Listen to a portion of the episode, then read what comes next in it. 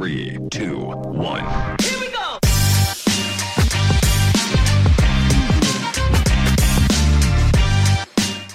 Bueno, gente, eh, gracias por vernos de vuelta. Eh, no sé ni cuál es este episodio de hoy. Creo que ya estamos como por los 40. Eh, por favor, síganos y suscríbanse. Si están viendo, acaban de sintonizar y nos están viendo aquí en YouTube, suscríbanse en la parte de abajo. Eh, síganos en nuestras redes sociales. Compartan el contenido y igual compartan el contenido de nuestros invitados. No hay manera, no hay mejor manera de apoyar a un emprendedor que cuando uno comparte su contenido porque le mer- le hable el mercado a sus amistades, también como a sus contactos, etcétera, ¿no? Eh, el invitado de hoy es Moisés Kirsenblatt. ¿Lo dije bien? Sí, lo. Lo dije bien. Antes le pregunté cómo se decía. Moisés yo lo conozco de un amigo en común, porque en algún momento, yo no sé, como que tocamos base porque yo quería imprimir unas fotos, me acuerdo que yo quería imprimir unas fotos de mi hija. ¿Te acuerdas que yo te llamé hace Sí. como un año y pico? Ya mi hija tiene cuatro años, yo fácil te pude haber llamado hace dos. Y yo me acuerdo que mí querías hacer una página web en su momento. Tú, tú me llamaste a mí un día porque yo había, no, creo que tú viste mi página web. Ajá, algo Tú me así. llamaste, fue un cold call. Ah, ok, fue así entonces. Así nosotros, o sea, así yo te conocí. Ok, ok. Para consultar qué necesitaba. Viendo Ujú. mi página decías como que... Ya no, me que acuerdo. Fue como un pitch, más o menos. Me Ujú. estaba- creo que estabas ofreciendo la agencia. Ujú. Y Pues, hablamos sí, un me poco y tal. Yo estaba, me fue como la primera versión de la página, segunda versión que tuve. Y, y nada, después los años después me llamaste para impresiones. Sí, te, te, Y, te acordaste sí, de mí. y me acuerdo de ti. Yo, la verdad es que siempre me quedo con ese tema de la impresión de las fotos porque eh, ese es tu trabajo, esa es tu carrera, Moisés. Y eh, yo, la verdad es que no recuerdo la última vez que yo haga, haya agarrado una impresión de una foto actual mía. Me explico. O sea, yo tengo fotos de niños impresas, que es prácticamente las únicas que tengo, ¿no? pero ya ahora todo este mundo digital y en antes, antes de entrar en, en- en- en ponernos a filmar, estábamos hablando que lo que tú haces es prácticamente ya un arte, es algo folclórico, algo, a- a- al- algo artesanal, ¿no? Ha quedado como eso, eh, un- una artesanía, algo, una palabra bonita es que es un producto legacy. Ok. Eh, van a quedar, van a persistir.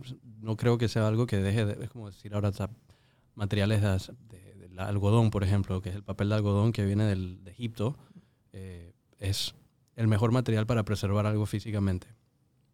Se conserva bien Ujú. por eso se usa. Entonces, eh, obviamente no, no, se- no va a ser un producto tan popular como lo fue en su momento, cuando, cuando sacaron, cuando se inventó la fotografía analógica y demás. Claro. Ahora, eh, pues, el fotógrafo tiene más medios en los que proyectarse. La, la fotografía impresa queda siendo uno. Es correcto. Sí, ya, ya, no, ya no hay. O sea, co- yo- Es yo- escaso. Es. o sea, yo te llamé esa vuelta porque no quería imprimir la foto en las arrochas, ¿me explico? O sea, yo quería que la foto tuviera en un papel así más chévere, bonito y, o sea, la señora en las arrochas y que, ¿cuánto quiere? ¿Qué es esto? Coge. Anda a pagar Sí, y tráeme el recibo. O sea, la Rocha tiene muy buen equipo, tiene los mejores equipos, pero no están tan bien mantenidos y calibrados y demás. Entonces, ir es una lotería, es accesible el precio, pero, eh, pero bueno, no recibes un producto. eh, lo que ves en pantalla a veces no es lo que. claro, lo que te va a salir, ¿no? Los colores y eso. Exacto. ¿Tú cómo quedas eh, eh, trabajando de esto? Porque, o sea, eh, no, no, es, no es una carrera común. Bueno, esto. Yo empecé en fotografía. Yo estudié comunicación social en la USMAN porque realmente no, no estaba muy decidido de qué quería hacer. No Comenzaste de claro. fotografía que da a los 15 años, me dijiste. 14, 15 años. Ok. Mm, Mi tío me regaló una cámara analógica con tres lentes. Que eran de rollo en ese momento. Sí, eh, era una marca, era marca Pentax. Y con eso empecé. En mi escuela había un cuarto oscuro que casi nadie usaba. Ya estaba, al- ya estaba muriendo la fotografía analógica. En el 2000 para adelante es que empezaron a salir las cámaras digitales ya que podías, rentables pues, dije de 2, 4, 6 megapíxeles por ahí. Periodistas la tenían, eh, poca gente las tenía, entonces eh, yo empecé a esa edad, 18, 19 años, ya empecé a asistir a fotógrafos profesionales, busqué aquí en Panamá eh, quién era, ¿sabes? quién publicaba, quién salía en los medios, me acerqué a ellos y saqué, aprendí lo más que pude. Este, y eh, terminé de impresión buscando diversificarme. El mercado de fotografía cambió muchísimo, ha cambiado muchísimo en los últimos 14 años. Eh, cuando yo empe- empecé, yo hice un análisis eh, de cuánto podría yo crecer económicamente, cuánto iba todo. Y en ese tiempo, chuzo, los fotógrafos ganaban, y todavía puedes ganar bastante plata. Que es bastante dependiendo plata. del mercado. Uf, arriba de seis cifras. Al Eh, año. al año. ok. Eh, lo que pasa O sea, es que aquí panameños. este O de afuera, porque yo sé yo- que hay... un mercado, eh, vamos a decir que el análisis lo hice más global. Lo, Ok. lo hice más enfocado en los mercados de Estados Unidos, obviamente, y eh, lo- vi, vi cómo era la carrera en, en Brasil, cómo hacían, dije, en Brasil como un fotógrafo, dije, top, en cuánto ganaba. Eh, y en ese tiempo yo y, y comparé con fotógrafos locales con los que trabajaba y vi cuánto se movían y digo, puchica, aquí hay, sería feliz haciendo esto. pues". Y empecé y con los cinco o siete primeros años de la carrera vi cómo se fue transformando por un lado por la tecnología y por otro lado por la competitividad en el mercado. El mercado cambió.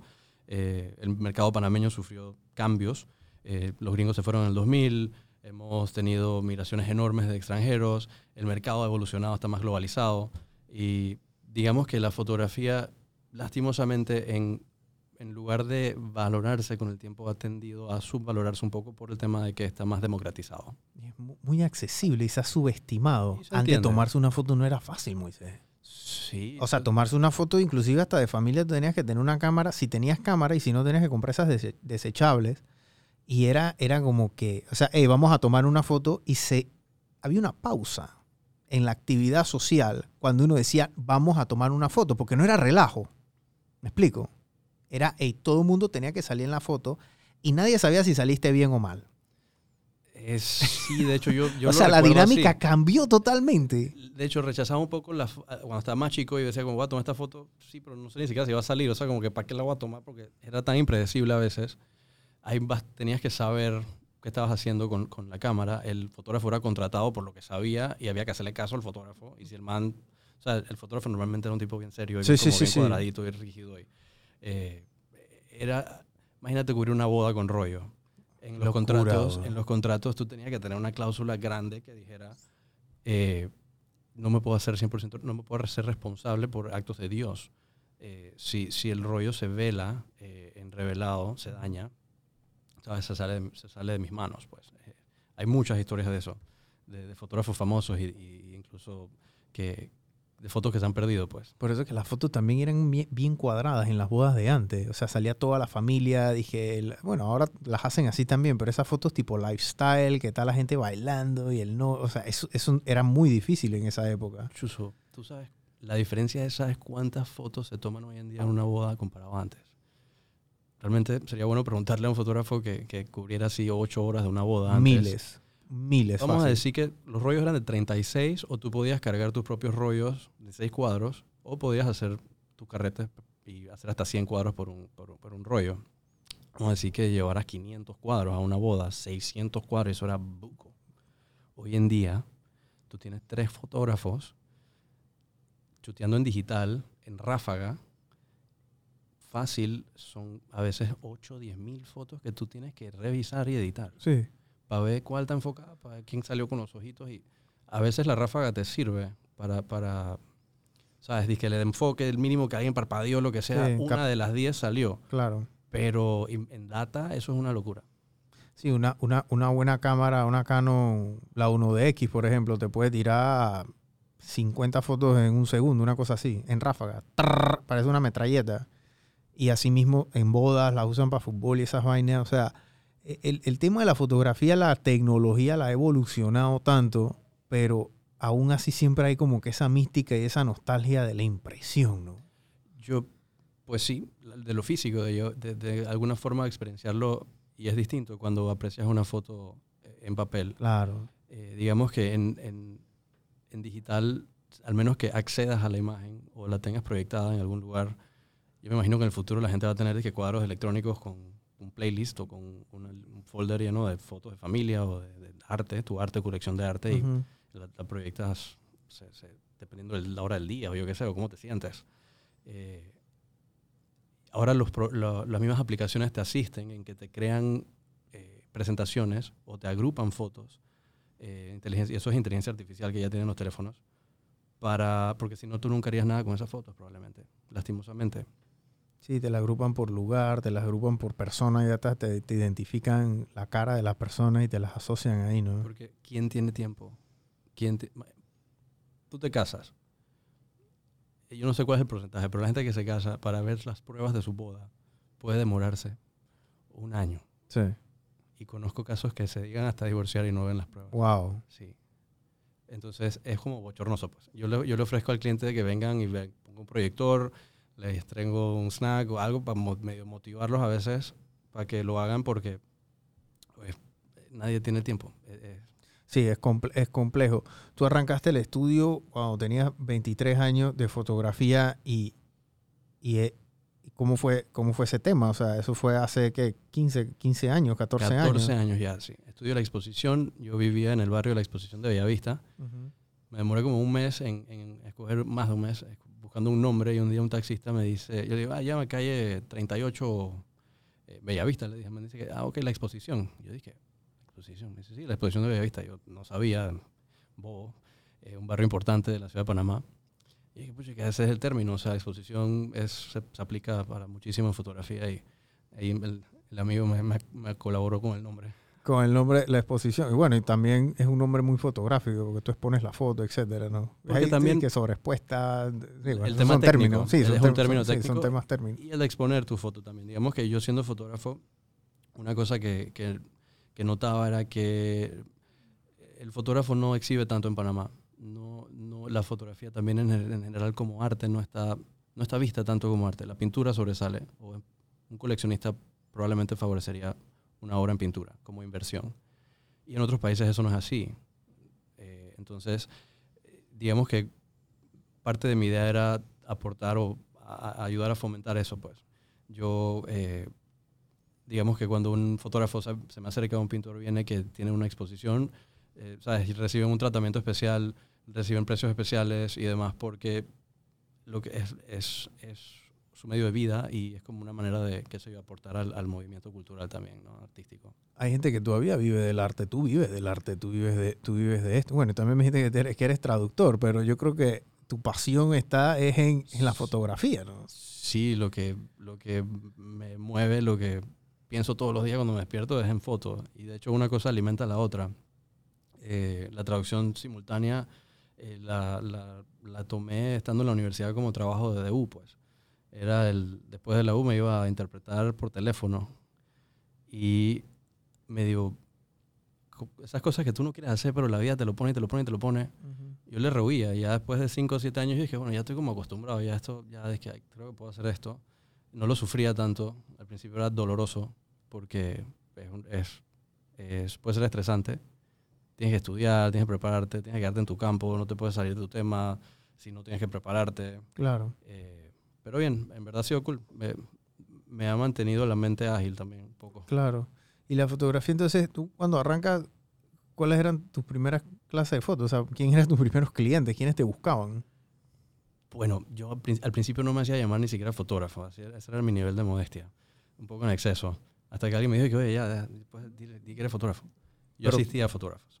Y yo dije, yo decía, yo soy asistente de fotógrafo. Entonces busqué, qué sé yo, por mencionarte un par de nombres, en Panamá eh, trabajé con Galbraith, Federico, con Lombardo, con Boca Negra, eh, entre otros, eh, por buen rato. Desarrollamos hasta amistad y todo. Eh, yo era siempre he sido muy inquisitivo, soy muy curioso y, y- y, ¿sabes? Eh, aprendí buco de ellos y, y también he sido bien como autodidacta. Siempre eh, estoy estudiando algún tema o buscando profundizar alguna cosa. Siempre me surgen preguntas en el día, las anoto literalmente cuando son buenas preguntas y las, las busco cuando, cuando tengo tiempo, pues. Entonces, por ese lado sí, pues tengo como una vena que me gusta lo técnico, saber es que por qué pasa esto, o por qué este efecto, cómo se logra. o esa, esa parte me gusta. Claro. Eh, yo tú has vivido la evolución de la foto en el tema de la edición, porque antes estábamos conversando que la edición de la foto en los tiempos de antes era, era algo físico.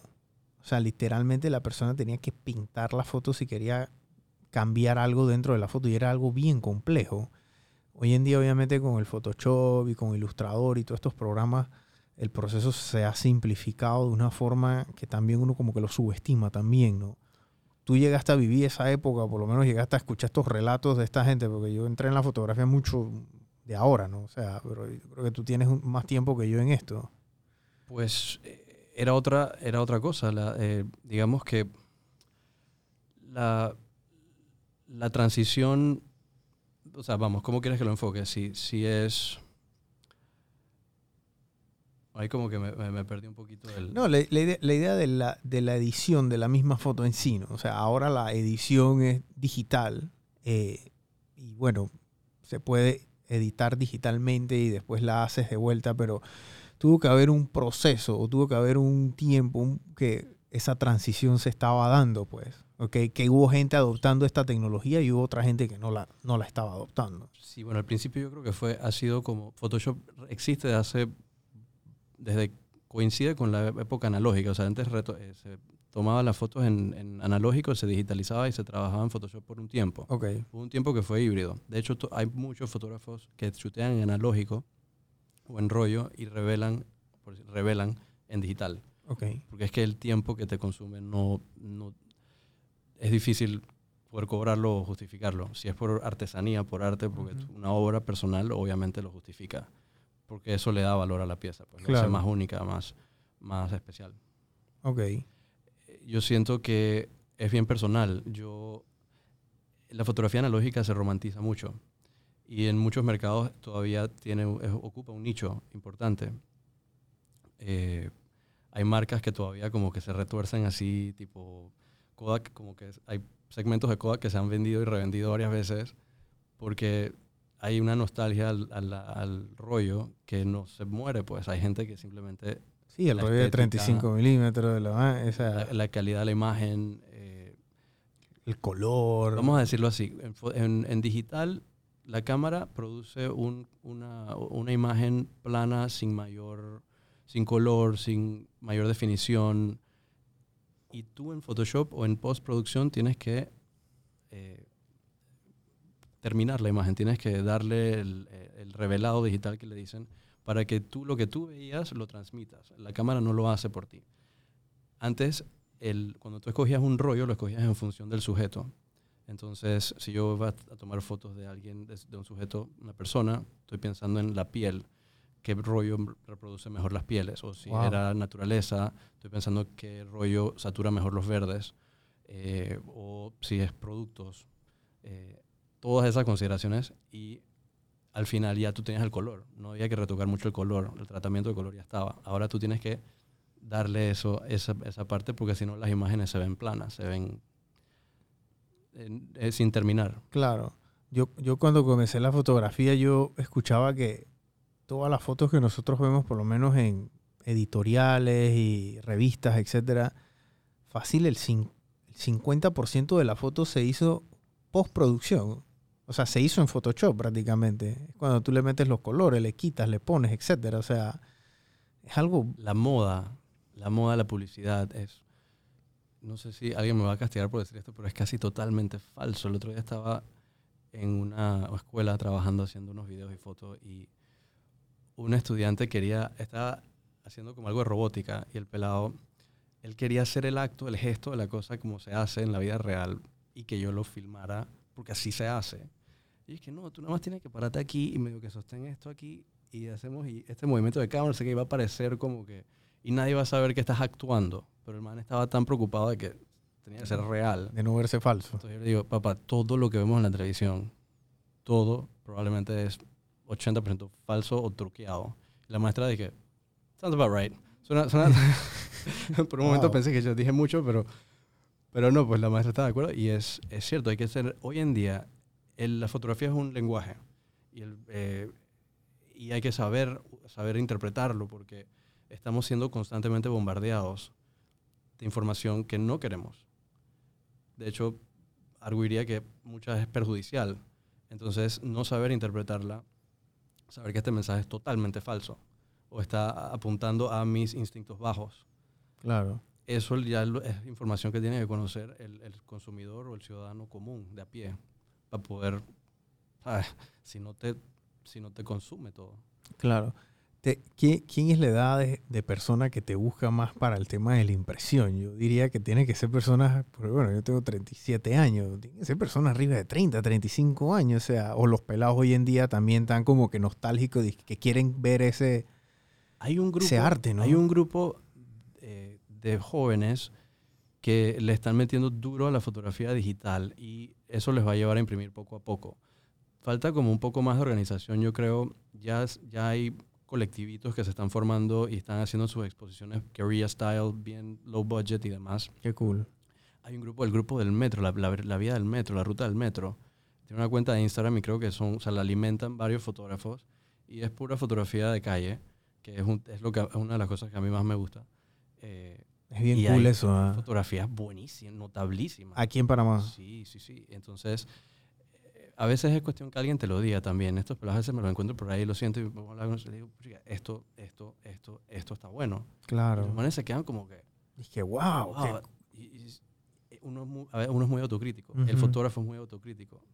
De hecho, pocos fotógrafos pueden como que editar su propio trabajo con propiedad. a conciencia. Tienen que dárselo a gente que lo vea. Porque tú eres parcial, estás parcial, parcializado. Claro. Lo que tú ves es otra cosa. Sí, la foto que tú escogiste probablemente no es la pretty. Entonces, sí, mi mercado, digamos, la gente, a mí me llaman la gente de boca a boca muchas veces. eh, lo, lo- lo más común es eso. Eh, gente que quiere, digamos, a veces hasta aprender. Me llaman porque tienen preguntas y quieren aprender el proceso y yo tiendo a ser como un libro abierto y les, ¿sabes? les facilito cualquier información. Porque en verdad ayuda al impresor si el fotógrafo sabe cómo mandar las cosas o si el cliente sabe mandar las fotos. ¿sabes? Eh, Favorece todo. Este, generalmente son personas, sí, a veces de repente mayores que necesitan asistencia también con, con- que no se manejan bien la computadora o que eh, necesitan ver si la resolución está bien. Me Pasa con fotógrafos también, de que eh, no quieren manejar esa parte, quieren que alguien se encargue de- del postproceso o de- del retoque o de la impresión. También pintores, ponte un par de pintores, yo les digitalizo su obra Ok. y tengo su, su archivo digital y les manejo sus reproducciones Y la, la digitalización de la obra del pintor, ¿cómo la haces? O sea, con fotografía, con ok. cámara. O sea, tomas la foto y entonces igual le tienes que retocar ciertas cosas, me imagino, ¿no? En ese proceso es eh, lleva un postproceso, pero es básico, es eh, casi que contraste, nitidez, y, eh, establecer negros, grises y, y- y blancos. Y yo, lo, yo utilizo el Color Checker, que es una herramienta para calibrar, para crear un perfil de color para cada imagen. Entonces, eso hace que los colores como que caigan en su lugar eh, eh, de manera personalizada, custom. En lugar de usar Adobe RGB, usas un perfil de color custom Ok. y eso hace que los, los morados salten, que los, como que los colores se, se, se ponen, se saturan al, a donde, tiene que donde tienen que llegar, sin que sea ojo al ojo, porque si, si una pintura la intervienes al ojo, chuzo, vas a tener que imprimir, prueba, chequea, prueba, chequea. Es- es- esa parte es más técnica, la de digitalizar pinturas. Entonces no es, lo bueno es que es técnica, es mecánico, no tengo que meterle mucha mente, es como que tienes que ser cuidadoso con ciertos detalles, pero ya. Ok. Sí, es. Eh, sí, la fotografía es una, es una vaina. O sea, hay gente que estudia carrera de fotografía en el mundo, pues. O sea, y ven estos temas, ven temas de color, imagínate. O sea, hay- tiene que haber algún fotógrafo y hay millones de fotógrafos en el mundo que se especializan solamente en color. Hay otro que se especializa solamente en fotos de comida, otros en fotos de, que de- de- deportivas, qué sé yo. Pues, o sea, es cada, es, es impresionante. O sea, a mí me fascina la fotografía y es por eso, pues, porque no hay dos fotógrafos Exacto. iguales en el mundo. Eso- No hay dos fotos iguales en el mundo.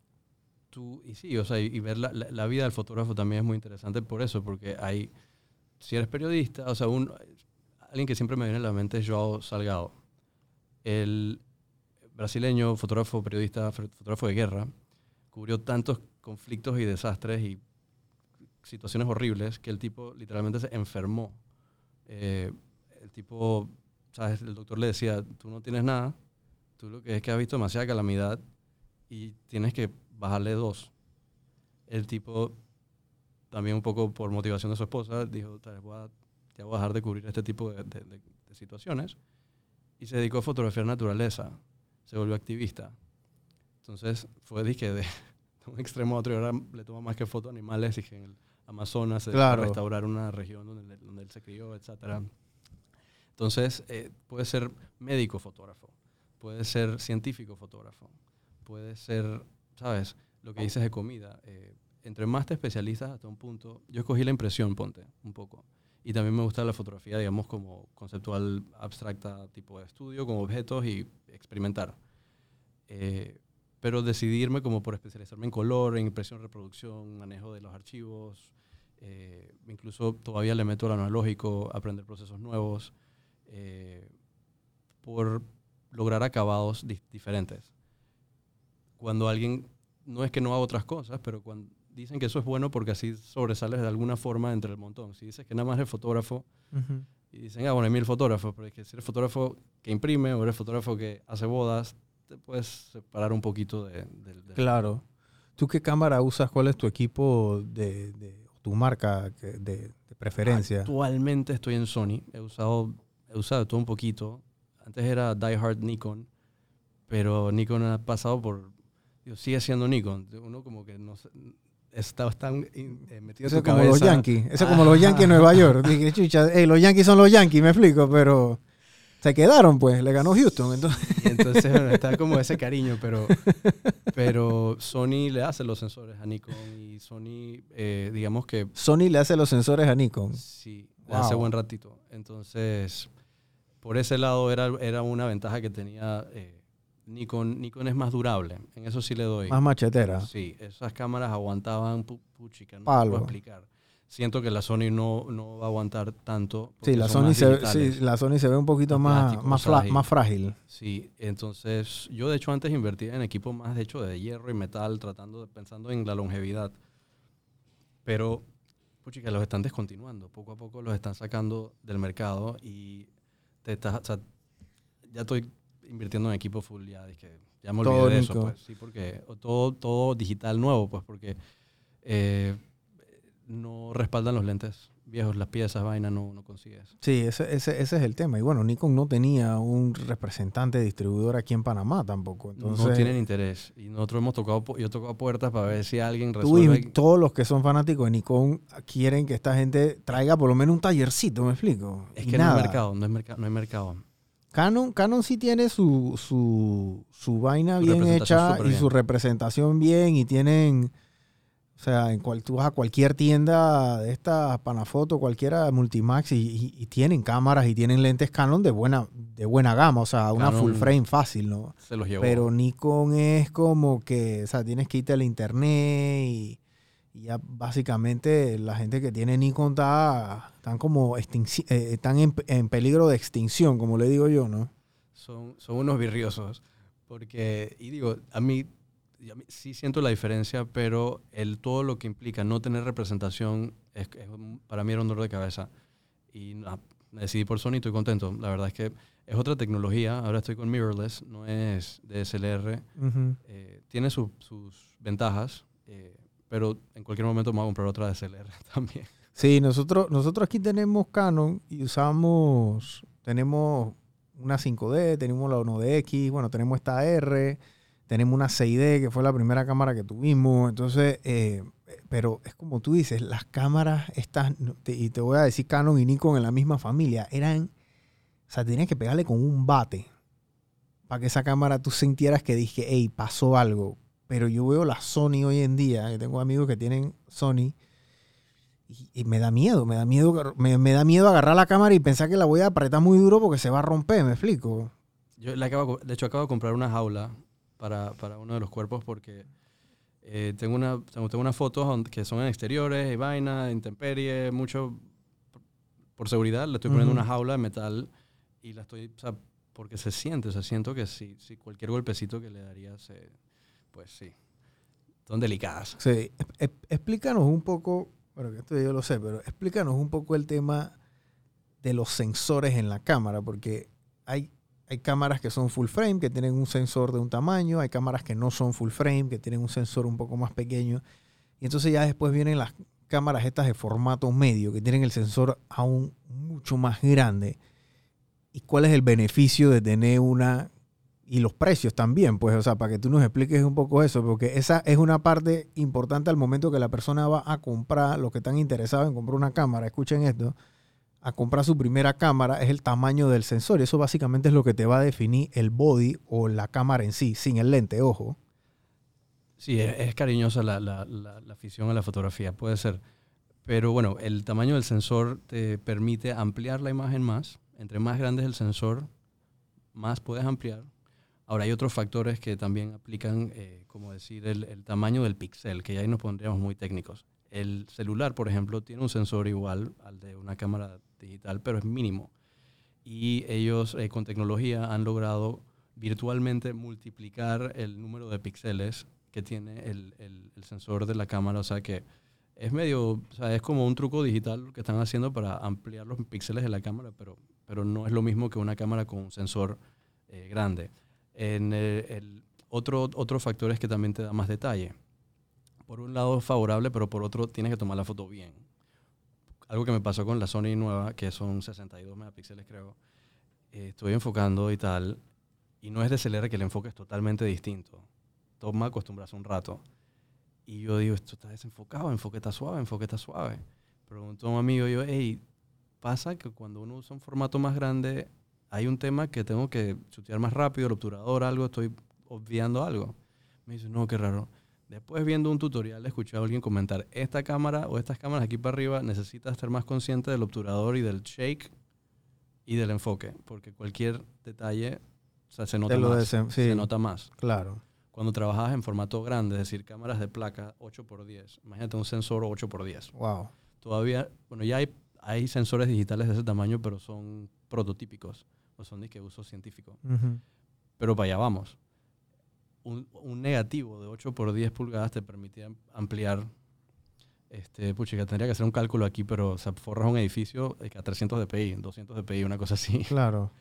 Este, va a ser, va, va, a aplicar, yo siento que eso es muy personal y en función de lo que vas a hacer. Si tú estás tomando fotos de tu hijo, quieres una cámara para hacer fotos de tu hijo que está creciendo y te están vendiendo todas estas fotocámaras, no sé qué, de tecnología. En verdad, tú no necesitas más que un cierto grado o nivel. Lo demás es overkill. Eh, de hecho, hasta fotógrafos profesionales a veces tienen cámaras más sofisticadas de lo que necesitan. Eh, si no terminas con, con, con, archivos muy pesados también y nunca vas a hacer nada con esas fotos. Un fotógrafo profesional va a favorecer un sensor más grande, obviamente. Pero tienes que tener buco disco duros. Sí, y buco billete también. O sea, una cámara DSLR te puede estar costando el body basiquito 1.500, 2.000 dólares. Por allá empezando. Empeza empezando. Sí, empezandito, me explico, porque si te vas a un form la 1DX, por ejemplo, en su momento fue un body de 10.000 dólares, ahora está en 6. es otro tema, también el tema de la inversión que tiene que hacer. Uno piensa, ah, pero si la fotografía, cualquiera toma una cualquiera hace fotos, o qué sé yo. Cuando uh -huh. tú analizas el costo de the cost of doing business, el costo de hacer negocio, que es algo que siempre también procuro sentarme a hablar cuando veo un fotógrafo nuevo diciendo que quiere hacer fotografía, que quiere emprender, lo que sea. Llámame cuando quieras hacer una cotización, cuando tengas consulta de precio, cuando tengas, ¿sabes? Porque no es solamente tirar precio a lo loco, tienes que ¿sabes? ver tu bottom line y saber por dónde va tabla, ¿me entiendes? No anualmente cuánto tienes que invertir, cuánto hay en gasto de mantenimiento, ¿sabes? La tecnología cambia tan rápido, te quedas atrás porque ya salió el último drone, no sé qué, compré el drone el año pasado, ahora cambió la imagen, ya dije mejores estabilizadores, mejor, mejor resolución, no sé qué, ya tienes en tres años más, tienes que cambiarlo. Entonces, si no haces ese análisis, es fácil creer que ah, esto es facilito, esto yo con una cámara me puedo un billete. It's, it's, eh, no es tan fácil. No, está, no es, es cero fácil. fácil. No es soplar y hacer botella, como todo las cosas al principio parecen que ah, te, te, enamoras de la cosa y nada que es tan fácil, ¿sabes? Vale la pena. O sea, nada en la fotografía y nosotros nos dedicamos a esto. O sea, yo aquí en la agencia nosotros tenemos equipo, cámara, luces, o sea, toda esta pifia. Nada en la fotografía que sea bueno cuesta menos de mil dólares. o sea, un lente por lo más chiquitito, yo creo que el lente más barato es el 50 milímetros de Canon, el 1.8, que te cuesta de que 150, 200 dólares. Ya, pero ese es un lente extremadamente bueno y versátil, pero muy limitado también. O sea, tú no puedes hacer una foto de un apartamento con ese lente, por ejemplo. Sí, esos son los introductorios para que tú, para introductorio, tal cual. La versión profesional de ese lente vale 2.000 palos. Correcto, la 1.2. Entonces, uh -huh. Y sí, ese lente hace mucho más, es más rápido, eh, te va a durar un poco más, va a aguantar un poquito más de golpes, pero no te va a durar tanto como lentes de metal. Claro. Eso, mi- mis lentes analógicos están igualitos y no los he mandado a ningún lado. Claro. Lo- a veces los chequeo, no sé qué, los pongo, o sea, están, están en buenas condiciones, pero mis lentes digitales Ten- se llenan de hongo. Ah, no sé. Alguien me dijo que tenía que ver con las capas que le ponen. Es- ahora tienen nanocapas para transmitir más luz y producir mejor calidad de color, imagen, Ujú, etcétera. ujú. La desventaja es que aparentemente estos, ciertos materiales son más propensos a hongos. Ok. ok. Es una explicación que me dieron. ¿Tú, tú, qué cama- ¿Tú qué marca de cámara usas en análogo? Mam- tengo una mamilla, Ok. una Super 23. ¿Esa, esa marca es japonesa? Mamilla, sí, si no me equivoco, Mamilla es japonesa y fue una alianza entre Seiko y Polaroid. Ok. Entonces, era, era una cámara de prensa en- de época de 60, 70 y, ¿Y qué lente usas? ¿Qué- multiformato. cuán- ¿Cuántos lentes? es formato medio, eh, es, tiene un back de Polaroid de, de 120, 220 y placa. Eh, tiene función de macro, o sea que en esos tiempos era como que tiene un follecito para Ujú. poder hacer macro, Ok. que en esos tiempos era, o sea, era 70, 60, 70, no era como tan... Estaba diseñada para tener que hacer, para poder hacer cualquier tipo de foto. Macro, macro, para que sepan, gente, es cuando le toman la fotografía, por lo menos un reloj, ¿no? Que tú, tienes, que tú tienes que hacer un acercamiento al reloj, pero el lente que tienes o la misma cámara en sí no te va a enfocar las manecillas o el dial, etcétera. Entonces, o no sé, esa. Para detalle. El Sí. macro es para detalle. Si Claro. quieres sacar el poro de la piel, así, eso- Ujú. el- para eso es el macro. Y yo me enamoré de esa cámara, eh, no me acuerdo cómo la encontré, pero después vi un documental de Eggleston, eh, uno de los padres de la fotografía de color, y el man salía con la cámara, con un modelo de lente más nítido que el que yo tenía, pero que después, encon- o sea, después me hizo querer comprarlo. Ujú. La cosa es que se hizo famoso, o sea, ese documental como que puso de moda la cámara Ok. y yo había comprado un set, un, un kit. Cuando fui a comprar accesorios y cosas, se Ya no había nada. Se habían, se- Ah, se se había habían disparado disparado los precio. precios, se había duplicado. O sea que ahora no he vuelto a chequear. Pero en, te- en teoría creo que fue una buena inversión. Claro, bueno, sí, porque te pegaste la lotería ahí con ese, Sí. con ese man que la usaba. Hay cámaras así, hay co- como carros viejos que se Ujú. conservan y, y son como Volkswagens. O sea, si tú lo cuidas, eso te va a durar toda la vida. Claro. La fotografía análoga tiene su, su mística también, o sea, ese tiene su, su arte, porque yo ahora, digo, no que yo sea un experto en fotografía, pero yo, tiro una foto y veo si, la, si está saliendo bien, si está saliendo mal, si está sobreexpuesto, si está... Antes no había eso, Moisés, o sea, eso, o sea, tú tenías que saber cómo era el asunto y, tu equipo también, y el rollo, todo, o sea, Eras, era- el fotógrafo es un técnico con una vena de artista. Pero, pero por ba- base eres, estás resolviendo problemas técnicos en cuanto a luz. Entonces, de trabajar tanto con luz, eventualmente tú empiezas como a... Te aprendes las escalas del, del lente y del medidor de luz. Bueno, idealmente, si somos fotógrafos, deberíamos aprender a hacer esas cosas. Mucha gente hoy en día no lo hace No. porque la cámara hace mucho por ti. sí, ya. Entonces, eh, tú llegas a un punto donde tú entras a un lugar y tú tienes idea del setting de cámara que, que- que necesitas poner sin... O sea, hay, hay- hay una, hay un término que en inglés le dicen gimping, que es como que eh, eh, revisar. Revisar la imagen siempre, es que cada vez que tomas una foto, revisar.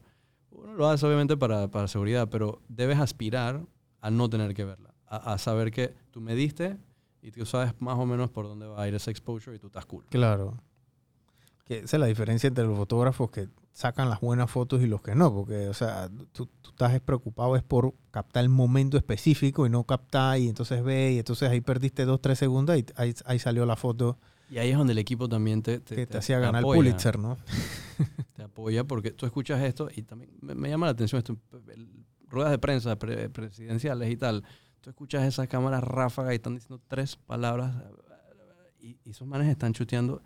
No sé cómo será editar esas fotos, pero por algo será, porque tienen cinco segundos, tienen 10 segundos para, entre- para, para fotografiar a la persona. Claro. una boda, qué sé yo, son situaciones donde sí necesitas que la cámara te responda y vale la pena tener a alguien que tenga buen equipo. Sí, los paparazzi en los 90 eran una locura, bo. Ey, esos manes tiraban fotos con flash en el día que era ese efecto paparazzi que ahora vino de moda de vuelta. Yo no sé si lo has visto de vuelta, que está muy de moda esas fotos de día porque le pegaba la luz y se creaba como una sombra y era en el día, ¿no? Eso lo puso de moda un fotógrafo, puchica, qué vergüenza que no me acuerdo el nombre.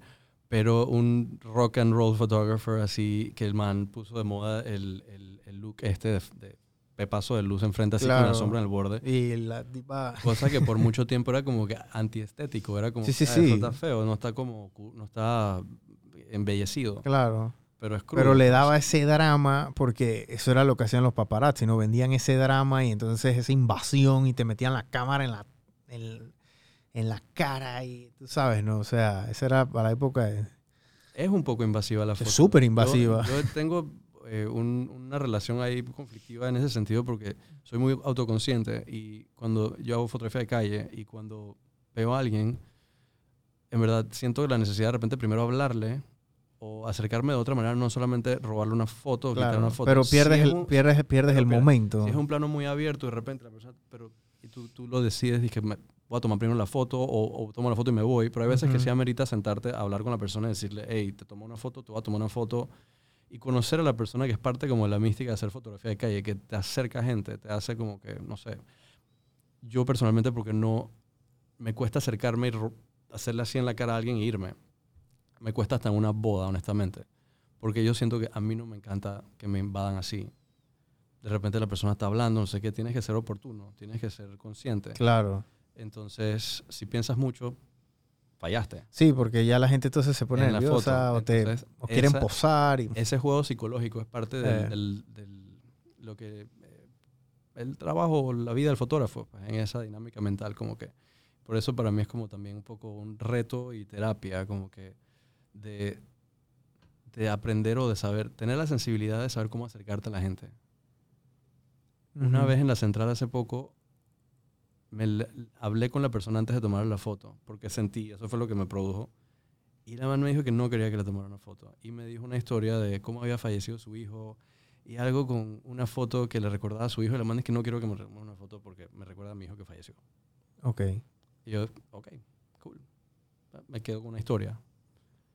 No le tomé foto ese día, pero otro día tal vez que pase por la central, me, me la paso y conversamos y de repente me regala la foto. Claro. Es un poco así. Sí, la, la fotografía de calle o el street photography, como tú dices, a mí me encanta también. Yo siempre veo estas páginas de Nueva York o de estas urbes grandes en China, en Shanghái, en Hong Kong, o sea, estas urbes enormes. Yo creo que Nueva York tiene que ser la meca de esto. Eh, Yo creo que probablemente nació. Hay, hay un Sí. fotógrafo japonés también eh, de los 70s eh, que, que lo, lo popularizó, la fotografía de calle, pero sí, los gringos... sí, o sea, y, y era algo muy crudo también. Era algo, tenía que verse así, tú sabes, ¿no? Eh, eh, y, y es un estilo que aquí en Panamá ahora me estás diciendo esta, esta cuenta del, de, de la del metro eh, y, y voy, a, voy a chequearla porque yo creo que la fotografía está subest- subestimada porque es tan fácil yo agarrar el celular y tomar una foto, pero el mismo arte como que no se ha apreciado, como tú dices, como el tema de la pintura, pues, porque yo no puedo hacer una pieza de pintura ni aunque me paguen. Eh, pero tomo una foto, sí, yo te puedo tomar una foto sin saber nada de fotografía con el celular. Parte tiene que ver, yo creo, o asumo, con el principio de escasez. Tú dices, si estas fotos tú las puedes reproducir fácilmente en una máquina, ¿qué valor tiene? Entonces, ya queda, sobre, queda cae sobre el artista o el fotógrafo cómo maneja su obra o cómo maneja su, su output, su producto. Eh, tú tienes entonces que aplicar el principio de escasez y decir, yo voy a imprimir voy a hacer esta serie, voy a salir a tomar fotos por un año de Panamá y voy a imprimir, voy a escoger 100 fotos y voy a imprimir 50 fotos de cada, cada una. Una exhibición y tú, eso, eso crea, va, valor, va dándole valor al trabajo y también crea un cuerpo de trabajo del artista que va, valga la redundancia, dándole valor. Porque al Claro. final no es, ay, hiciste una imagen bonita, no es, ¿y qué más hiciste? ¿Y qué hiciste antes? ¿Y qué vas a hacer después? O sea, Claro. Lastimosamente para el artista es un poco así. Es como que es un trabajo de toda la vida. Y lo que y una cosa eh, va como dando valor a la otra y a la otra y a la otra. Y al final cuando eres mayor, tienes toda la trayectoria del mundo, ¿sabes? Eso es lo que te da tu valor, todo lo que te jodiste. Claro, sí, es esa historia que estás contando porque no es la foto, pero es la el historia. trabajo, es el y el trabajo, trabajo. correcto. y es la historia de la persona. O sea, hay fotos icónicas en el mundo. La foto esta de esta niña, que bueno, ya no es niña, eso fue en los 80, la de National Geographic, que después le hicieron un documental. O sea, esa fue una foto que hasta el sol de hoy tú la ves y eh, la foto probablemente en, tú la ves hoy en día y bueno, dije que bueno, es una foto de una niña, pero bueno, ella tenía un semblante en esa foto que era muy especial porque era una niña de Afganistán. Y esa niña de Afganistán en ese momento había un tema geopolítico y También. crucial allá. Y entonces esa foto como que, que esa es la cosa, una foto habla mal que mil palabras. Esa foto, Moisés, encasilló en una imagen toda la penumbra que estaba pasando en Afganistán, especialmente con las mujeres. Y eso fue lo que comunicó esa foto. Y yo me acuerdo que National Geographic hizo, después de los 30, 40 años de haberse tomado esa foto, o 25 años, no me acuerdo el aniversario, Ujú. y ya la, obviamente ya no era una niña, es una señora Claro, ya. Claro, fue impresionante. Y, y- y hicieron como una re- recapitulación de cómo había evolucionado y muchos de los problemas continuaban eh, pasando allá en Afganistán.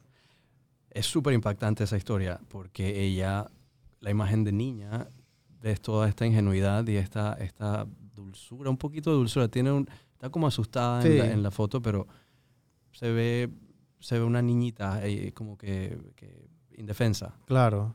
Y cuando la entrevistan de adulta, es- se nota el sufrimiento Claro. y el dolor que lleva esa persona, ¿sabes? Sí, ese- ese- Totalmente ese- reacia, sí. reactiva a la cámara y por eso, o sea, la conmueve. Sí, sí, sí. Es súper fuerte. Y pero como tú dices, a veces que llega una imagen o se vuelven icónicas por el momento En que se tomaron. Eh, entonces, nada, es como que es, se, se alinean los astros, por Claro, así. yo he visto fotos, o sea, la, la, la, la, la foto, ese es, ese es mi sueño, ¿sabes? O sea, yo llega a un momento y tengo una posición que yo puedo tomar una foto de cualquier índole, pero estar en ese momento y captar ese, ese momento, pero quedé en el, porque esa clase de fotos nada más se toman en un microsegundo, ¿me explico? Después el momento pasa y a lo mejor la imagen o, el semblante o, el, o- todos los factores pero una foto de esta índole que recorre el mundo y que queda en la historia. Esa, esa foto puede tener 30, 40 años y tú y yo estamos hablando de esto. Probablemente no habíamos ni nacido cuando esa foto se tomó. Eso fue antes del 85. Yo nací en el 85. Y son cosas de esta índole, ¿no? Aquí en Panamá yo me acuerdo para la invasión también hubo, hubo- es más, yo creo que hubo un fotógrafo medio famoso español que vino y lo mataron aquí también, que tomó un, y, y el rollo lo rescataron. ¿Así? Sí, sí, sí, el rollo lo rescataron y, la, y las fotos estaban, yo me acuerdo que las fotos estaban en internet y todo. Ah, bueno, yo me sé, le- yo, me- yo sé que Murillo, José Ángel Murillo, fotógrafo panameño, eh, él, él cubrió eso, eh, pues, de- estando en Chorrillo. Si no me equivoco, creo que una de sus imágenes fueron, fue tomada desde el piso, eh, la suela de un soldado Wow. pasándole por encima y él estaba haciéndose muerto. O sea que historias así también es lo que le, le da el valor a la foto. Eh, eh, y eso, a eso es lo que uno apuesta, supongo, cuando entra en esto. Quieres de pronto algún día pegarle alguna foto que, que perdure o que sea, o de repente que, que te relacionen con esa foto, con esa Ujú. imagen. eh, sea por, porque hermoso, algo bonito, o porque dice algo, porque transmite, Sí. transmite emoción. Yo me acuerdo para el tema de la constituyente que hubieron unas manifestaciones allá en, en la 5 de mayo y mucha gente fue allá y, sa- y salieron buenas fotos. Yo vi un par de fotos así bien interesantes, ¿no? Eh, me acuerdo que le había dicho a Manuel, dije, hey, vámonos, vámonos para allá a tomar fotos. O sea, no sabíamos ni a qué íbamos, Moisés, pero queríamos ir allá a ver para ver si sacábamos algo. Al final no fuimos, pero, pero esas son las clases de cosas porque ya llega un momento que da, o sea, no te voy a decir que da pereza, pero o sea, yo- como yo no vivo el 100% de la fotografía, la pasión esa de, de irme a Darien un día y ir a sacar fotos allá, me explico. O sea, eso no es cualquiera que se atreve a hacer eso, pero y tamp- y tampoco lo vas a hacer por un tema monetario, sino es por un tema de que, Tienes que hacerlo, algo que, de que quieres hacerlo, pues, me explico. es, es como un hábito, es como una práctica, algo que tú dices, ok, yo monto bicicleta, yo salgo a hacer fotos. Es algo que integras como en tu rutina. Ahorita no está tanto en mi rutina, pero, pero hay temporadas, hay épocas donde sí me planteo que salgo, manejo menos, eh, camino más, eh, salgo en la bici o a veces, antes me prestaban una moto, un amigo, eso es lo mejor, pero te me regañan cuando ando en moto. Eh, no, me la calle está, está muy rough Sí, sí, sí. la moto. Pero lo ideal para un fotógrafo sería que hace Sí, calle sería claro. moto. Y así, y te obliga a, a bajar un poco la velocidad. Eh, pasas por la misma calle, pero estás poniendo atención a otras cosas, pues, versus... O a veces, qué sé yo, eh, es, es, muy social. Eh, para mí eh, la fotografía de calle me hace como que conocer mi barrio, me hace conocer la gente, me hace pausar. Y siento que estoy creando como un, un registro ahí que de unos 10, 15, 20 años, Mm. que esa es otra cosa, el tiempo a veces es lo único que, o el, o el constante trabajo es lo único que, que te da valor. Cuando mi abuelo, cuando mi abuelo estaba vivo, eh, mi abuelo gringo, en el Nico de Balboa, yo no sé si todavía tiene Hay una foto, hay, fo- hay una exhibición de Pero- fotos del canal. millones de fotos del canal. Dale, y que solo, yo solo ahí. yo creo que solo ahí, y, y, o sea, tienen, o sea, él, cuando abrieron ese, ese Nico, él fue, y yo me acuerdo que él se pudo haber demorado ahí como 3, 4 horas. Él fue de foto en foto, porque tenían fotos en Colón, del Fort Sherman, de Coco Solo, de Fuerte Gulick, o sea, todas estas, Tremenda va- exhibición. o sea, pero y del canal cuando lo estaban haciendo. Y yo me acuerdo que eh, era una locura cómo tomaban esa foto, porque eso fue en los mil- 1935, 40, pero entonces tenían a todo mundo formado. Te puedo decir que habían mil personas formadas. Yo no sé cómo las tomaban. Tenía que ser en un helicóptero o en una clase de grúa, porque era, eh, eh, o sea, era el espectro grande. Y entonces, o sea, esas fotos son enormes, porque esas fotos son en, en vertical. Probablemente son panorámicas. esas Panorámicas, eran panorámicas, correcto. que eran unas cámaras que sí, probablemente... eh, Pero de uso militar, o sea, esas eran cámaras que usaban para hacer mapas, me imagino. O sea, el departamento de, de imagen del- de los ejércitos es una pritisura. O sea, Hasselblad, de hecho, surgió por mandato del, del ejército a- a- al, al- al creador de Hasselblad, eh, sueco, para hacer fotografía aérea. Wow. Hasselblad es una marca extremadamente famosa y cara. Sí, es como De el- foto. el- lo más... Como decir. Leica, como decir Hasselblad. Rolls Royce. Yo creo que Sí. les gusta decir que son el Rolls Royce de la Sí, sí, sí. Y de hecho, pues chica, es que el diseño es tan impecable que, que, que sí, pues, lo- no es cuento. Eh, entonces, nada, eh, ¿qué te puedo decir? Pienso que es muy... Hoy en día, no, tal vez a la gente no le haga tanto sentido lo analógico, pero va a haber un nicho que perdurará, yo pienso, Claro. temporalmente. Sí, la verdad es que yo tenía, tenía rato que no hablaba de fotografía. Normalmente siempre he hecho estos cuentos con Manuel, pero siempre es bueno echar cuento entre, entre fotógrafos porque, bueno, yo no, no es que me considere un fotógrafo, yo creo que he aprendido a no tomar malas fotos, que es muy diferente a ser un fotógrafo de, de- de carrera, ¿no? O, yo le digo a la gente que hace fotografía, haces fotografía. Y técnicamente, si haces foto, eres fotógrafo, o sea, sí, técnicamente lo eres, no es que vives de eso. Claro. Pero cuando hablé del tema del lenguaje también, de la fotografía, que es algo que ya lo practicamos porque consume cine, eh, de hecho, ese tema también lo quería tocar, de la identidad que produce o que genera la imagen nacional o dome- producida domésticamente, que nos falta un poco. Eso alimenta la ideología, la identidad más bien del, del nacional. No por ser nacionalista, sino que, ¿sabes? Te hace, hace que la gente se identifique con lo suyo Ujú. con algo propio y que no todo venga afuera y que te des cuenta como que valorar también lo tuyo. Panamá carece de industria de cine como, como o sea, hace poco es que se ha realmente establecido eh, legal en, en leyes y demás para fomentarlo. Pero eh, un país sin cine es como que, puchica, es, es un... es Macarrón como- sin salsa. Exacto, exacto. O sea, el, el- el cine, eh, fíjate en Brasil, fíjate en, en India, estos países que, que son... Colombia, productores- brother. Colombia. Colombia. tiene una potencia de cine brutal. Y eso crea un Y sentido buenas de, películas. De, de identidad que, que, que no nos vendría mal. Que pienso que no, no. Porque aquí consumimos puro Hollywood. Entonces aquí la gente aspira inconscientemente a, ese, a esa... Sí, aquí no hay cultura de cine, ¿sabes? Yo tengo un amigo que él estudió en Argentina y él me decía, Brian, allá el argentino te ve el, el top, top, top, top, top, top de Hollywood. O sea, dije los Avengers, cosas de esa índole, pero el resto del cine ven mucho cine argentino local y de actores de primera también y teatro también. Aquí en Panamá el teatro también, tú sabes, no siempre está como tirando puñetes y como que lo noquean y se paran el décimo al salto y le dan la pelea por decisión y va para la próxima y así se va, ¿no? Sí, nosotros yo creo que luchamos un poco este tema de, que somos un país pe- pequeño relativamente. Entonces eh, no somos un mercado eh, lo suficientemente grande como para que haya eh, tanta diversificación. Por decirte, tú te vas a Costa Rica. Eh, antes, ahora hay más, más variedad en Panamá, pero musicalmente en Costa Rica eh, conozco muchos músicos eh, de allá que, pero allá tú puedes ir en San José en una noche a seis bares distintos y están tocando death metal, en otro están tocando eh, acústico, en otro jazz, en otro blues, en, ¿sabes? Eh, Eso en Panamá horas que se está viendo. Y poquito. Y poquito, no hay tanta propuesta. Y creo, pero creo que sí hay, hay eh, la gente quiere, hay gente que quiere consumir eso. Claro, claro. Ey, Moisés, tus redes son... Estudio la exposición, arroba estudio la exposición, es la cuenta del estudio y Moisés Kiersenblatt.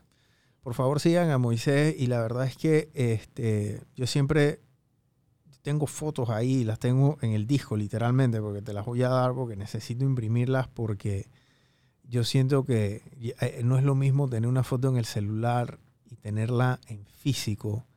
El valor es totalmente diferente. ¿no? Es como una foto de, del Rolex y después tienes el Rolex en la mano. Son dos cosas totalmente diferentes. Y así mismo es que yo veo la fotografía, ¿no? La impresión. Hay algo con llevar las cosas a lo físico, materializar. Es como que cuando dicen escribe, escribe tus ideas y estás dando un paso en, en esa dirección. Eh, parecido, eh, pienso co- conservar tus imágenes, eh, conservar tus recuerdos. En el celular no vas a poder compartirlos y corres el riesgo de que se pierdan. Sí. De hecho, hay una estadística enorme por ahí de que o sea, uno- de cada tres o cuatro personas va a sufrir data loss, pérdida de datos, eh, en un plazo de X cantidad de años. O sea, es como... es- no sé si a ti te ha pasado que has Sí, perdido me ha un disco. pasado, claro. Me ha pasado, he perdido- perdí años de, de fotos, cosa que muy doloroso, pero... sí, eh, me ha pasado, claro. Eh, sí, entonces, eh, una medida es imprimir, tener tu backupcito. Sí, Puedes imprimirlas hasta chicos, no tienen que ser grandes. Tú imprimes tus 4x6 de las más importantes y las tienes en una cajita. claro, eh, por si acaso, es un backup. totalmente. Bueno, Moisés, gracias hermano por habernos visitado. Por favor, sigan a Moisés eh, y, y cualquier pregunta que tengan de fotografía, están a la orden con él, este, porque la verdad es que ya es un, un arte que se está perdiendo, ¿no? El tema de la fotografía análoga, inclusive hasta la impresión y, y- y el tema de los estudios de exposición también. lo- lo- lo- o sea, ya no hay exposiciones de foto casi. Poco, poco, como te digo, hay ciertos grupos que sí están moviéndose. Y soy optimista, yo siento que, que tiene su, su lugar y su momento. Yo pienso que también hay, hay- que darle oportunidad también. Siento que el mercado, ¿sabes? Eh, el arte necesita de patrons, de- Ujú. de, de- de, ¿sabes? Personas que quieran invertir en cultura. Claro. Eh, y eso es invertir en capital humano, en verdad, en, en, en humano, o sea, en, la Claro. ciudad, en la ciudadanía, en, en la gente, porque, eh, qué sé yo, eso todo aporta a la identidad y al, al mejoramiento. La gente necesita, ¿sabes? Eh, no solo trabajar, no solo y montarse un bus y al trabajo, no sé, apreciar la vida, entender, filosofar, profundizar. Claro. Es importante. Full. Bueno, hermano, gracias. Este, por favor, sigan a Moisés. No, no me canso de decírselo. Por favor, síganlo porque ustedes que están, o los que estén generando contenido, los que estén aprendiendo a tomar fotos, tengan el emprendimiento que tengan, gente, ustedes van a necesitar tomar fotos. Si tienen un emprendimiento de vender comida, van a necesitar tomarle foto a la comida. Si tienen un emprendimiento de ropa, van a necesitar tomarle foto a la ropa, a su local comercial, a su servicio, todo. O sea, vas a necesitar. O sea, ya la foto antes era un tema social, después se volvió, obviamente también está el tema comercial, pero ya es el día a día de la generación del contenido, es la foto, es una piedra angular dentro de su negocio. Si ustedes tienen Instagram, tienen Facebook, tienen que tener una fotografía decente. Si ustedes tienen una hamburguesa y le tomaron una fotografía fea, se los garantizo que nadie se la va a comprar. Eh, Pero se los garantizo que nadie se la va a comprar. Entonces, eh, dense la vuelta por las redes sociales de, de- de Moisés, porque definitivamente que pueden conversar con él cualquier pregunta y cualquier cosa. eh, yo estoy seguro que él es un libro abierto ahí y, y- y está a la orden, ¿no? Totalmente. eh, sí, yo, de- por compartir información, cualquier consulta, si yo no tengo la, la solución, te, te oriento. Este, también eh, aprovecho para hacer un blog de- del gremio de fotógrafos también que soy parte, eh, que es un grupo también que está eh, unido trabajando por eh, desarrollar eh, y por eh, valorar la fotografía en Panamá. La- la- la- metas que tenemos ya son más como más legales, como crear una carrera de fotografía o como un reconocimiento le- en, en la constitución de la fotografía, etcétera. Pero también acercar gente y pues compartir información sobre mejores prácticas, sobre cómo, cómo hacer un buen negocio de la fotografía. Claro. Bueno, gente, ya saben, este, sigan a Moisés y hasta la próxima. Three, two, one.